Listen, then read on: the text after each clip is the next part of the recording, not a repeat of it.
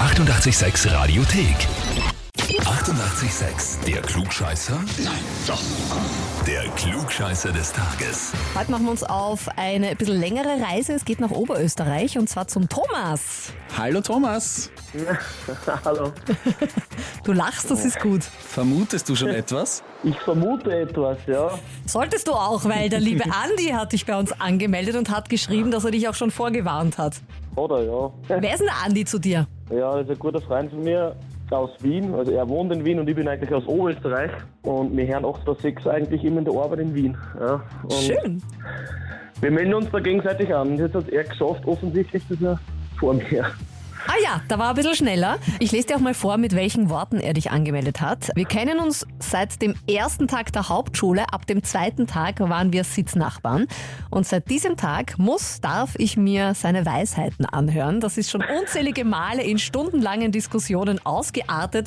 Und bei der letzten Diskussion habe ich ihn schon informiert, dass ich ihn bei euch anmelde. Da ihm auch mal wer anderer beweisen soll, dass er nicht alles weiß.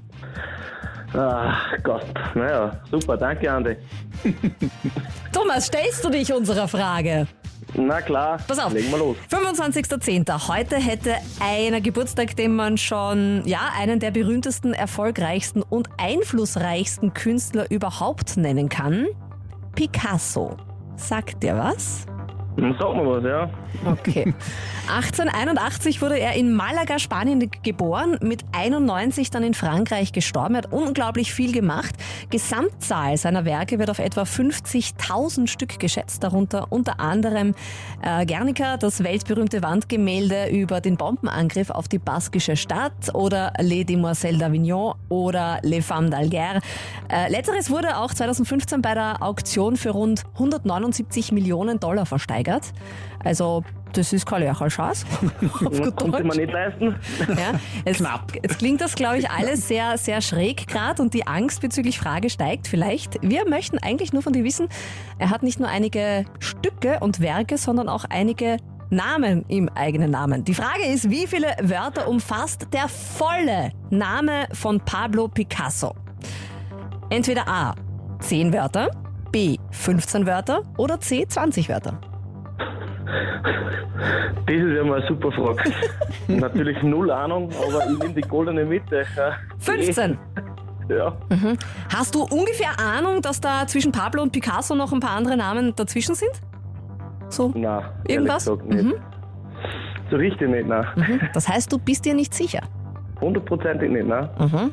Das heißt, ich soll jetzt wieder andere Antworten nehmen, weil ich kenne das schon. Du kannst machen, was du möchtest. Gut, dann nehme ich doch Antwort A.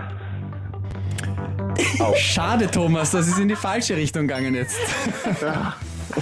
Der volle, der volle Name von Pablo Picasso ist Pablo Diego José Francisco de Paula Juan Nepomuceno Maria de los Remedios äh, Cipriano de la Santissima Trinidad Ruiz y Picasso. Das sind 20 Wörter.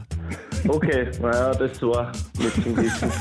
ist, ist okay, ist okay. Gemeine Frage. War gemeine eine Schätzfrage, Frage. ja. Naja, ich meine, wenn du seit der Hauptschule dem Andi schon quasi die Welt erklärst, haben wir uns gedacht, dann müssen wir ein bisschen was Schwereres machen.